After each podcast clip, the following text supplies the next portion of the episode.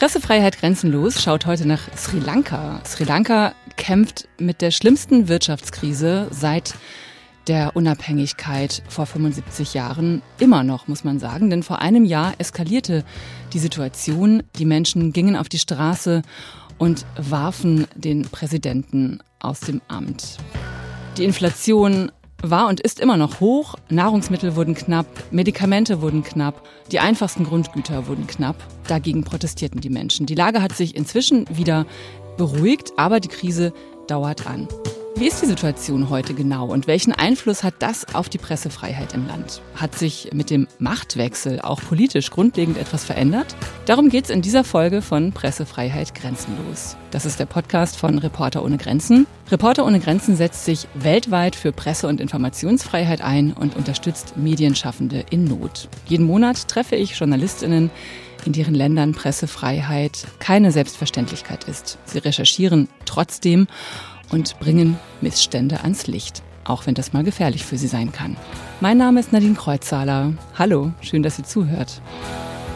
Diesmal schauen wir also nach Sri Lanka. Da lebt Anja Vipulasena. Sie ist Journalistin und zwar in Sri Lankas Hauptstadt Colombo. Sie arbeitet als Korrespondentin für eine spanische Nachrichtenagentur, außerdem freiberuflich für die englischsprachige sri-lankanische Wochenzeitung Sunday Observer. Und außerdem hat sie in einigen internationalen Medien veröffentlicht, wie The New York Times und The Guardian und auch Al Jazeera. Jetzt ist sie aber gerade in Berlin mit dem Berliner Stipendienprogramm von Reporter ohne Grenzen. Hallo, Anja. Hello.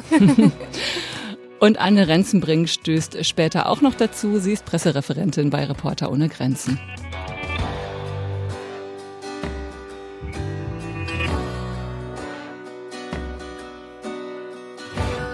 Anja, how are you today? Wie geht's dir gerade? I'm good. I'm doing great. Sehr gut, mir geht's sehr gut. Du bist jetzt seit drei Monaten in Berlin.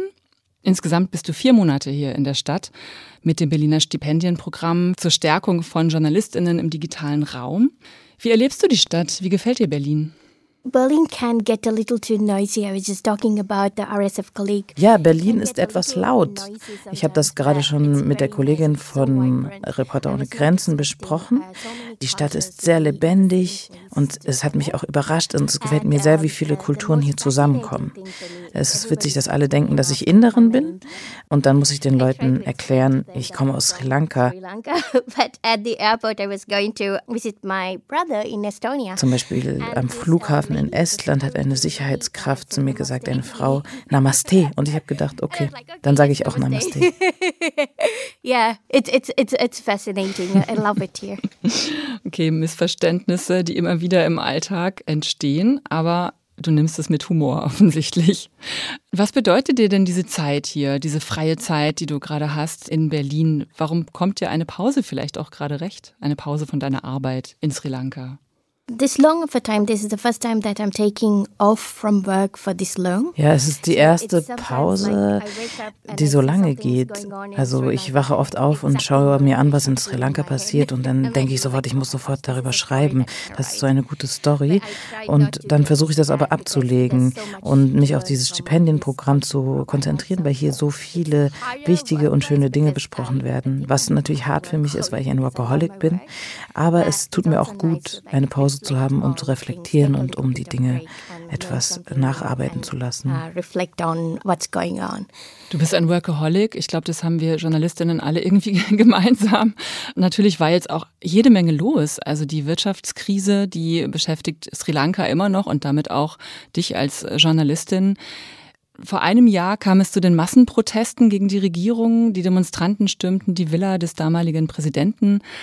Gotabaya Rajapaksa haben ihn zum Rücktritt gezwungen. Du hast das alles auch journalistisch begleitet.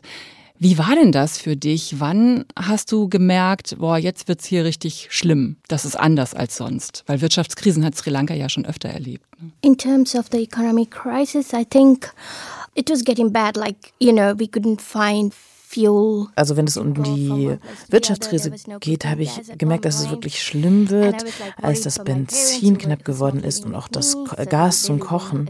Und ich angefangen habe, mir Sorgen zu machen um meine Eltern. Meine Eltern wohnen nämlich woanders in einem Ort namens Ratnapura. Ich wohne ja in der Hauptstadt Colombo, um zu arbeiten.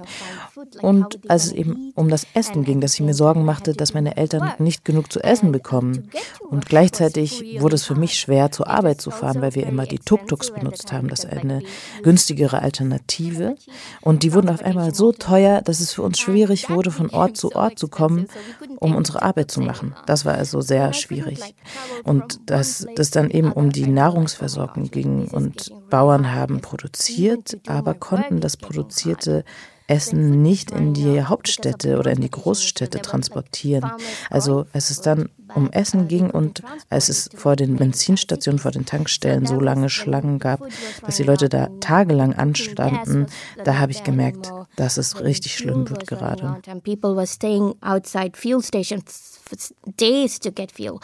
was like, okay, now this is really bad. Ja, das klingt wirklich dramatisch und ich stelle mir das auch ganz schwierig vor, weil du ja zum einen selber davon betroffen warst und deine Eltern und deine Freunde auch und dann bist du gleichzeitig aber auch in der Rolle der Journalistin, die darüber berichten soll. Wie bist du mit dieser Situation umgegangen? What happened was like work-wise because we couldn't take transport anymore and it's like where I stay is about es war für mich schwierig, uh, diese Transportwege, also die Verkehrsmittel. Ich habe 35 Minuten Fahrtweg von mir zu Hause bis zu dem Ort, an dem die Massenproteste stattgefunden haben. Und dann wurde es irgendwann unmöglich und ich wollte auch nicht so viel Geld für die Tuk-Tuks ausgeben. Und dann bin ich eben so damit umgegangen, dass ich in ein Hotel gegangen bin, das näher dran ist und habe dann alles, was ich an einem Tag verdient habe, dafür ausgegeben. Das war mir eben wichtig, weil ich merkte, ich wollte darüber sprechen und ich wollte dokumentieren, was da gerade passiert. Denn es war etwas sehr Besonderes, dass da Menschen sind, die gegen eine korrupte Regierung protestieren. Deshalb war es für mich nicht so schlimm, dass es finanziell mir nichts gebracht hat, denn es war mir so wichtig, über diese Ereignisse zu berichten. Das nenne ich mal Einsatz und Leidenschaft, mit der du deiner Arbeit nachgehst. Wie ist denn die Situation inzwischen? Also wie haben sich die Dinge geändert? Gibt es wieder genug Sprit? Gibt es wieder genug Lebensmittel, genug Medikamente? Hat sich die Lage beruhigt? Yeah, now we have all the essential goods.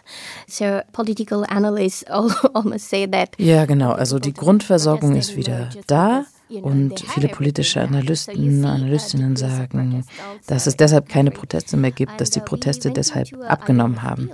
Wir haben eine Vereinbarung geschlossen mit dem Internationalen Währungsfonds, eine Umschuldungsvereinbarung. Und natürlich sind die Dinge, laufen noch nicht total super, aber es ist auf jeden Fall besser. Yeah, it's, it's helping now. Things are better. What's happening is like, because of the crisis, the prices of goods shot up, like got very expensive. Ja, zunächst gab es ja eine Knappheit an bestimmten Gütern. Jetzt gibt es diese Güter wieder. Sie sind wieder verfügbar, aber sehr teuer. Also ungefähr dreimal so teuer, wie sie vor zwei Jahren waren. Und gleichzeitig ist das Einkommen das gleiche oder etwas weniger, weil natürlich Arbeitslosigkeit entstanden sind während Covid und während der Krise, die danach angefangen hat. Viele Leute haben ihre Arbeit verloren. Das heißt weniger Einkommen und viel höhere Preise the goods become even more expensive than it was before. And some of the goods like uh, Außerdem gab es viel Verbote auf bestimmte Importe nach Sri Lanka, die wurden jetzt aufgehoben. Zum Beispiel habe ich nach einem Aufnahmegerät gesucht und keins gefunden. A recorder in the market, so you know, because the imports were stopped. Das ist ja aber wichtig für deine Arbeit. Was hat das noch gemacht mit dir und was hat es noch bedeutet für dich und deine Arbeit? Wie ist das mittlerweile? I think for journalists, crisis kind of is an opportunity to work more because ja, also für uns Journalistinnen ist ja eine Krise auch immer eine Gelegenheit, mehr zu arbeiten. Zum Beispiel hatte ich die Gelegenheit für den BBC ein paar Podcasts zu produzieren und deshalb wollte ich eigentlich dieses Aufnahmegerät kaufen, weil ich dachte, Podcasts sind so eine super Sache. Also wir hatten die Gelegenheit, mehr zu machen. Und natürlich ist die Lage jetzt nicht mehr so schlimm, wie sie vorher war. Und natürlich gibt es auch ein höheres Interesse. Also viele andere Journalistinnen fragen mich nach Sri Lanka. Denn Sri Lanka ist ja eigentlich ein kleines Land, eine kleine Insel, ein bisschen versteckt hinter Indien. Viele Leute denken, dass wir zu Indien dazugehören.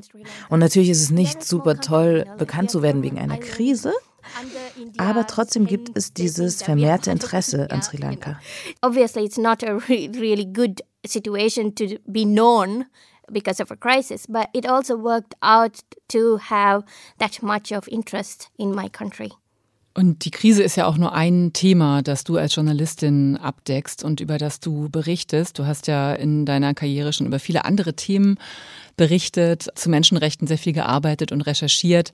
Aber auch zum Beispiel warst du 2019 Teil im Team der New York Times, das über die islamistischen Terroranschläge am Ostersonntag 2019 berichtet hat. Wie kam es denn dazu? Uh,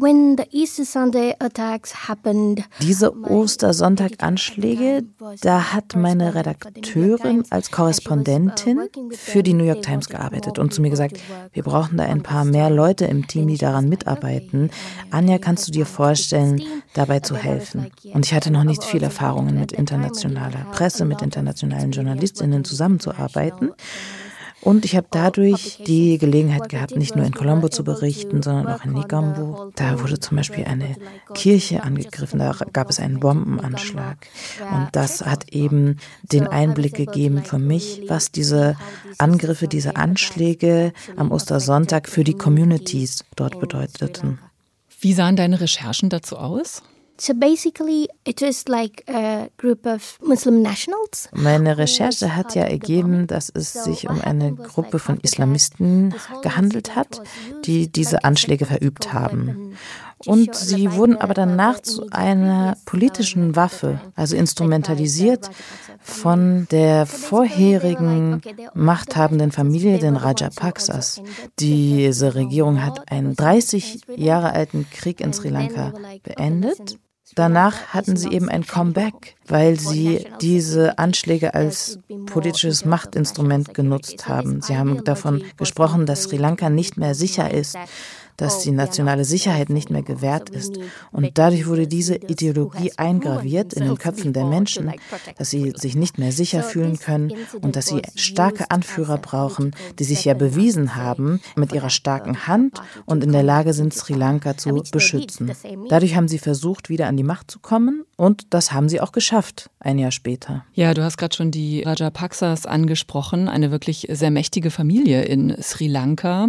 Die Brüder Gotabaya und Mahinda ähm, waren ja beide lange im Amt als Präsidenten und äh, Premierminister und haben das Land auch durch Korruption heruntergewirtschaftet und wir reden gleich noch ein bisschen ausführlicher darüber, was das auch mit der Pressefreiheit im Land gemacht hat über Jahrzehnte. Jetzt ist ja seit letztem Jahr Ranil Wickremesinghe Präsident von Sri Lanka. Mit diesem Machtwechsel ist da auch ein, ein Wechsel in der Politik passiert? With Ranil coming back into power What happened was like he came into power during the height of the crisis. Ranil Wickremesinghe kam ja an die Macht, als die Krise gerade ihren Höhepunkt erreicht hatte. Und da gab es sehr viele Angriffe auf Journalistinnen, sehr viele Verhaftungen im Rahmen dieser Massenproteste. Und es gab ja auch die Stürmung der Regierungsgebäude und es gab auch die Wohnungen einiger PolitikerInnen, die in Brand gesetzt wurden. Das Ganze hatte schon einen den Charakter eines Aufstandes und es starben Menschen, darunter auch Protestierende. Und sobald er an die Macht gekommen ist, haben wir gesagt, es wird für uns bestimmt nicht leicht werden. Aber wir haben gemerkt, wir sind doch in der Lage, unsere Artikel zu schreiben. Trotzdem gibt es schon einen Diskurs darüber oder es wird darüber gesprochen, wie sich das eventuell ändern könnte in Zukunft. Warum ist das so? Warum habt ihr diese Befürchtungen bei diesem Präsidenten? So, one thing about Ranil Wickremesinghe is that uh, when he was the prime minister that we got the right to information. Und Ranil Wickremesinghe hatten wir eine Regierung, in der wir glücklicherweise das Recht auf Information erhalten haben. Also ein Gesetz, das die Freiheit der Presse sichert. Und das war ja kurz vor 2019. Und dadurch wurde es für uns etwas besser. Die Arbeit wurde leichter. Allerdings gab es auch das sogenannte Terrorismusverhinderungsstatut und das war das Gesetz, aufgrund dessen Autorinnen und auch Lyrikerinnen verhaftet wurden. Also gibt es jetzt Angst und Diskurse darüber, dass es eine Veränderung der Gesetze geben könnte, das die Freiheit der Presse einschränkt. Allerdings reden wir jetzt schon darüber, um jetzt zu agieren und das eventuell verhindern zu können. People are talking about it so that like to take action before something like that happens. Inwieweit hast du denn jemals das Gefühl gehabt, deiner Arbeit nicht nachgehen zu können? Also wie frei fühlst du dich als Journalistin generell in Sri Lanka? So The thing about media sphere in Sri Lanka is that Was die Mediensphäre in Sri Lanka angeht, da müssen wir nicht nur über die Regierung sprechen, sondern auch über die Leute, denen die Medien gehören. Das sind nämlich sehr oft sehr politisierte Menschen oder manchmal gehören die Medien auch Politikern. Das ist eben ein großes Problem. Also bei mir war es immer, wenn jemand zu mir gesagt hat, ich soll über ein bestimmtes Thema nicht schreiben, dann waren das eher die Besitzer der Medien. Deshalb arbeite ich seit einem Jahr als freie Journalistin. Davor war ich immer angestellt. Das hat irgendwie besser geklappt für mich.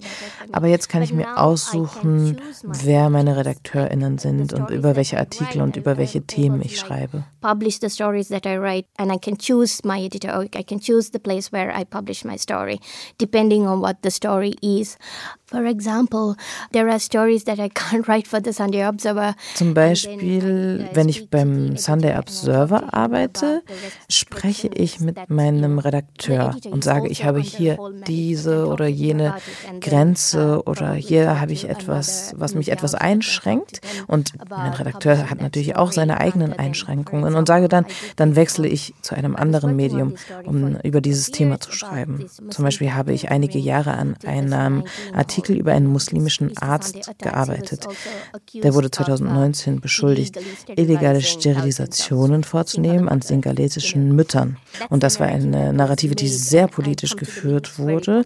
Und da habe ich mit meinem Redakteur gesprochen und habe dann letztendlich mit einer anderen Zeitung zusammengearbeitet. Several of these stories, but when I did it early this year, so I spoke to the editor who I work with right now, and then I decided to go ahead with another newspaper, published it there.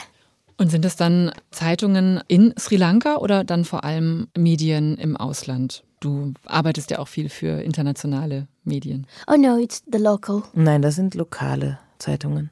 Wir schauen jetzt hier nochmal ein bisschen genauer hin, was die Pressefreiheit betrifft und auch die Medienlandschaft in äh, Sri Lanka und die Entwicklung der Pressefreiheit hier über die letzten Jahrzehnte. Ich freue mich, dass Anne Renzenbrink jetzt zu uns gestoßen ist. Hallo Anne. Hallo. Asienreferentin bei Reporter ohne Grenzen.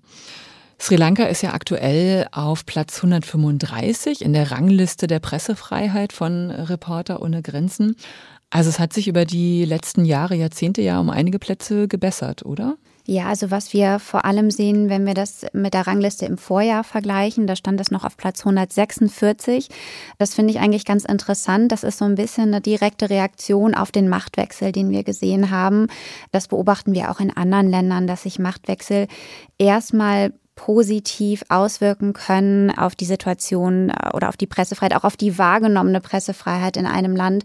Und das würde ich auch in dem Fall so erklären, warum sich das in Sri Lanka auf der Rangliste verbessert hat. Da gibt es aber schon noch ein großes Aber. Natürlich, es gab diesen Machtwechsel, wir haben ja auch schon drüber gesprochen im vergangenen Jahr. Vikremesinghe, ich hoffe, ich spreche den Namen richtig aus, ist jetzt an der Macht. Man muss aber sagen, dass er ja schon auch als Verbündeter des ehemaligen Präsidenten Rajapaksa gilt. Und da ist eben die Frage, inwieweit steht er überhaupt für einen wirklichen politischen Neuanfang, mit dem die Pressefreiheit in Sri Lanka, die wirklich einige Probleme hat, sonst stünde Sri Lanka deutlich weiter oben auf der Rangliste der Pressefreiheit. Inwieweit kann er diese Probleme oder will er diese Probleme wirklich angehen? Auch im Gespräch mit Anja haben wir ja gerade schon über die mächtige Rajapaksa-Familie gesprochen, die in Sri Lanka seit langem auch in der Politik viel zu sagen hat und viel beherrscht, viel bestimmt. Jahrelang war äh, Mahinda Rajapaksa an der Macht und da stand es um die Pressefreiheit am schlechtesten, oder? Wie hat sich das entwickelt? Ja, also Mahinda Rajapaksa war Präsident von 2005 bis 2015 und dieses Jahrzehnt wird auch als dunkles Jahrzehnt bezeichnet von Journalistinnen und Journalisten auf Sri Lanka.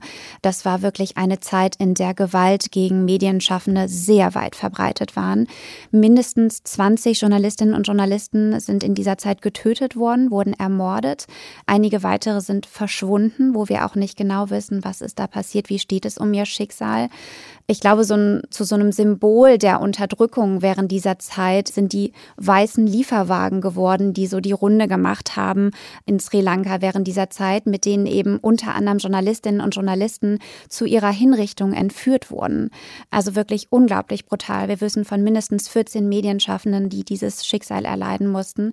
Während dieser Zeit, das muss man auch sagen, war sein Bruder Gotabaya Rajapaksa, den wir ja auch schon jetzt häufig angesprochen haben, Verteidigungsminister. Minister. Das heißt, die beiden ja, stehen wirklich ganz stark in Verbindung mit einer Zeit, in der Gewalt gegen Medienschaffende ganz stark verbreitet war. Und das ist mir auch noch wichtig zu sagen, wie sehr die Straflosigkeit noch vorherrscht. Also fast keiner dieser von uns dokumentierten Morde an Journalistinnen und Journalisten wurde aufgeklärt oder dass irgendjemand zur Rechenschaft gezogen wurde. Ist es jetzt besser geworden dann, nachdem er nicht mehr an der Macht war, Mahinda Rajapaksa? Also was man ganz klar sagen muss, ist, dass seit 2015 dann wirklich die Gewalt gegen Medienschaffende, die wirklich so omnipräsent war, auf jeden Fall abgenommen hat. Wir sehen immer noch einige Übergriffe gegen Journalistinnen und Journalisten, insbesondere 2019 hat das wieder zugenommen. Was zum Beispiel ein Tabuthema weiterhin ist, ist die Situation der tamilischen Minderheit. Darüber zu berichten, also das ist ja vor allem im Norden und Osten der Insel, da müssen Journalistinnen und Journalisten immer noch mit Schikanen rechnen, also dass sie bedroht werden, dass sie festgenommen werden, dass sie auch Übergriffe durchs Militär fürchten müssen. Das beobachten wir leider immer noch. Und ich würde sagen, das hat ja auch Anja schon angesprochen, ein ganz großes Problem ist auch die Politisierung des Mediensektors, also die politischen Verflechtungen, die Medienbesitzer haben, aber auch eine ganz starke Medienkonzentration in allen Mediengattungen. Also Reporter ohne Grenzen hat dafür auch ein Projekt gemacht, das sogenannte Media Ownership Monitor Projekt, was wir in einigen Ländern durchgeführt haben, unter anderem auch in Sri Lanka. 2018 war das. Da haben wir uns die 46 reichweitenstärksten Medien angeschaut, geguckt, wer steht eigentlich dahinter, wem gehören diese Medien. Da hat sich gezeigt, das ist eine ganz, ganz starke Konzentration. Also wirklich ganz wenige Medienbesitzer vereinen den Großteil der Leser, der Zuhörer und der Zuschauer Anteile auf sich. Und überhaupt erst an diese Informationen auch zu kommen, war sehr schwer. Ne? Also wir haben auch eine mangelnde Transparenz erkannt. Also war gar nicht leicht zu recherchieren, wer eigentlich hinter den Medien steht und wem sie gehören. Und das andere, das ähm, hatte ich schon angesprochen, eben diese politischen Verflechtungen. Das war so das zweite große Ergebnis dieser Recherche, dass mehr als die Hälfte der von uns untersuchten Medienbesitzer politische Verbindungen hatte. Und ja, das erhöht natürlich immer das Risiko für einseitige Berichterstattung auf die Themen, ne, über was berichtet werden kann, über was nicht. Das hat dann letztendlich Auswirkungen insgesamt auf die Pressefreiheit in dem Land. Anja, du hast gerade schon immer eifrig genickt, wenn Anne erzählt hat. Seit wann arbeitest du eigentlich als Journalistin? Das habe ich noch gar nicht gefragt. Und wie erlebst du das selber? Gibt es zum Beispiel auch ein Thema, über das du jetzt nicht recherchieren würdest? It's quite uh, hard to say because I'm the correspondent for EFE. Ja, das ist schwer zu sagen. Ich arbeite ja für EFE, eine Nachrichtenagentur und ich bin die Korrespondentin in Sri Lanka. Ich muss also über alles berichten dort. Ich glaube nicht, dass es ein bestimmtes Thema gibt oder ein Themengebiet, das ich nicht anfassen würde. Ich versuche schon über alles zu berichten, so gut es geht. Ich weiß nicht, worüber ich nicht schreiben würde. But there was like one occasion that I did not put my byline for an international publication. Doch, mir fällt gerade eine Sache ein, da hat es sich um eine internationale Veröffentlichung gehandelt. Und da hat ein sehr netter Journalist, ein sehr netter Redakteur zu mir gesagt, willst du das wirklich, denn es ging da um die Rajapaksa Familie, willst du wirklich, dass da dein Name genannt wird? Und dann habe ich nochmal überlegt, was passiert dann und habe gesagt, dass ich da lieber nicht genannt werden will. Das heißt also, ich würde schon über jedes Thema schreiben, aber ich würde versuchen, einen Weg zu finden, dass ich auch geschützt werde. Anne, du hast auch ein Buch mitgebracht, ein Bildband, der liegt hier auf unserem Tisch im Studio. Fotos für die Pressefreiheit 2023, ein Buch, das Reporter ohne Grenzen jedes Jahr herausgibt. Und darin ist auch eine Fotoreportage über Sri Lanka. Und zwar geht es da um die Massenproteste im letzten Jahr, oder? Ja, genau. Das ist wirklich eine sehr ausdrucksstarke Bilderstrecke über die Proteste in Sri Lanka im vergangenen Jahr. Die hat der indische Fotograf Atul Lok gemacht. Er beschreibt es auch in dem dazugehörigen Text, wie eindrücklich er das fand, dass einfach gewöhnliche Menschen in Sri Lanka dann Schlange standen im Präsidentenpalast, um dort ein Selfie zu machen oder auf dem Flügel zu spielen. Und da geht es auch immer so ein bisschen um die Geschichte hinter den Fotos. Also er beschreibt auch, wie diese Fotostrecke zustande kam. Und das sind einfach sehr ausdrucksstarke, sehr eindrückliche Bilder, die ich auch wirklich sehr empfehlen kann. Anja, du hast ja auch die Gelegenheit gehabt, durch diese Fotoreportage zu blättern und dir die Fotos anzuschauen. Wir kommen ja wieder ein bisschen auf das Thema zurück, auf die Proteste im letzten Jahr, mit dem wir eingestiegen sind in diesem Podcast. Wenn du die Fotos siehst, was macht das mit dir jetzt? One thing is, I worked with Atul Lark and it was like really nice to see his work here. Zunächst einmal habe ich schon zusammengearbeitet mit Atul Lark und deswegen habe ich mich sehr gefreut, seine Bilder zu sehen. Und Reporter ohne Grenzen hat hier auch andere Korrespondenten geschickt. Ich will nicht sagen, dass ich mich darüber freue, dass diese Krise in meinem Land dazu geführt hat, dass wir auf der ersten Seite einer Veröffentlichung sind. Aber trotzdem glaube ich, dass es etwas Schönes ist, dass es darüber so viel Berichterstattung gibt und dass dass es auch sehr nett ist von Reporter ohne Grenzen, dass diese Recherchen unternommen werden über Sri Lanka und über die Medienlandschaft. Also es fühlt sich, will nicht sagen, dass es sich gut anfühlt, aber es ist doch irgendwie schön, dass die Leute sich für mein Heimatland interessieren. Und gleichzeitig muss ich sagen, dass es eine sehr harte Zeit war. Also alles ist sehr schwierig geworden seit letztem Jahr und unsere Leben haben sich sehr grundlegend verändert. Und doch, also Anna hat ja gerade das Beispiel erzählt von Menschen, die Schlange gestanden haben, um im Präsidentenpalast, der gestürmt worden war, dann ein Selfie zu machen.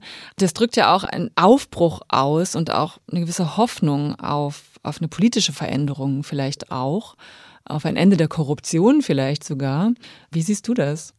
When the protests started, it was mainly because what I see personally is because of the economic crisis, because there was not enough uh, goods or essentials that was out there. Naja, zu also Anfang ging es ja bei den Protesten um die ökonomische und die Wirtschaftskrise und um die fehlenden Grundgüter, die Grundversorgung. Und dazu kamen Themen wie Korruption oder Menschenrechte und die haben dann dazu geführt, dass es diese Bewegung gab. Aber jetzt, da die Grundversorgung wieder da ist, hat diese Bewegung viel weniger Kraft. Also es gibt immer noch ein paar Leute, die protestieren und in den Köpfen besteht dieses Thema immer noch. Zum Beispiel sprechen meine Eltern auch über Korruption zum Beispiel. Aber es gibt viel weniger den Willen, auf die Straßen zu gehen. Also das hat sehr abgenommen im Vergleich zu letztem Jahr. Eigentlich hätten die PolitikerInnen daraus lernen müssen. Also lernen müssen, dass es weniger Korruption geben muss. Allerdings passiert das trotzdem die ganze Zeit. Wenn du zum Beispiel ein Projekt machen willst zu erneuerbaren Energien, da musst du mit exorbitanten Bestechungssummen rechnen, die du bezahlen musst. Das ist total idiotisch. Und es ist auch sehr schwer, darüber zu schreiben, denn die Recherche ist sehr kompliziert. Es wird ja nicht einfach Geld von einem Konto auf das Konto eines Politikers überwiesen. Es ist sehr schwer nachzuverfolgen, schwer zu beweisen und zu recherchieren. Und trotzdem passiert das die ganze Zeit. Die einzige Lektion aus dieser Bewegung, diesen Protesten, hätte ja eigentlich sein sollen, dass man das nicht machen sollte mit der Korruption. Allerdings sehe ich nicht, dass die Politik sich da ändert. Und das macht mich sehr wütend. But everybody knows this happens. If there was ever a lesson to be learned last year was, you know, not to do this to people, like, you know, like just to change how they do things, but I don't see politicians, they've changed the way they do things. Ja, die Wut bleibt, wenn sie sich auch gerade nicht mehr so stark in Protesten niederschlägt, wie wir das letztes Jahr erlebt haben, denn die wirtschaftliche Situation in Sri Lanka besserte sich zum Glück auch langsam. Es bleibt viel zu tun, gerade auf dem politischen Feld. Und zum Glück gibt es Journalistinnen wie Anja, die weiter grenzenlos denken und recherchieren und ihrer Arbeit nachgehen. Vielen Dank, Anja Vipulasena, dass du heute hier warst und deine Geschichte erzählt hast. Oh yeah, hopefully our work would make a change. But thank you for having me today. Berlin was extremely nice. People are extremely nice. Ja, ich hoffe natürlich, dass wir eine Veränderung bringen können. Und vielen Dank, dass ich heute hier sein durfte. Und ich muss auch sagen, Berlin war extrem schön. Die Leute sind extrem nett gewesen zu mir. Obwohl alles auf Deutsch passiert hier. Ich habe zum Beispiel eine Seife gekauft und es war gar keine Seife. Aber die Menschen waren sehr freundlich und haben mir geholfen beim Übersetzen. Und insgesamt hätte ich nicht erwartet, dass Berlin so eine freundliche Stadt ist und mich so freundlich willkommen heißt. Und bei Reporter ohne Grenzen möchte ich besonders erwähnen Tillmann, Lena und Lea. Die waren sehr nett. Und ganz besonders Peter, weil der mir geholfen hat mit meinem Laptop, der wäre fast kaputt gegangen. Er hat mir geholfen, den zu reparieren. Das bedeutet uns sehr viel. Also vielen Dank. He always asked about it and he helped me fix it. Things like this is, means a lot to, to people like us. So yeah, I just wanted to mention them. Thank you so much. Thank you. Thank you so much. Und vielen Dank, Anne, Anne Renzenbrink, Asienreferentin bei Reporter ohne Grenzen. Sehr gerne. Und euch vielen Dank fürs Zuhören. Das war Pressefreiheit grenzenlos über Sri Lanka heute und ich habe gelernt, Ayo Bhuwan kann man zur Begrüßung, aber auch zur Verabschiedung sagen. Und das heißt More Life to You, also mehr Leben für dich, für euch. Das ist doch ein schönes Schlusswort. Wenn ihr mögt, dann hinterlasst uns gerne einen Kommentar. Ihr findet uns überall da, wo es Podcasts gibt. Da könnt ihr uns auch gerne ein paar Sternchen verpassen. Und das Fotobuch Fotos für die Pressefreiheit könnt ihr im Onlineshop von Reporter ohne Grenzen kaufen oder auch überall da, wo es Bücher gibt. Ich bin Nadine Kreuzzahler. Tschüss.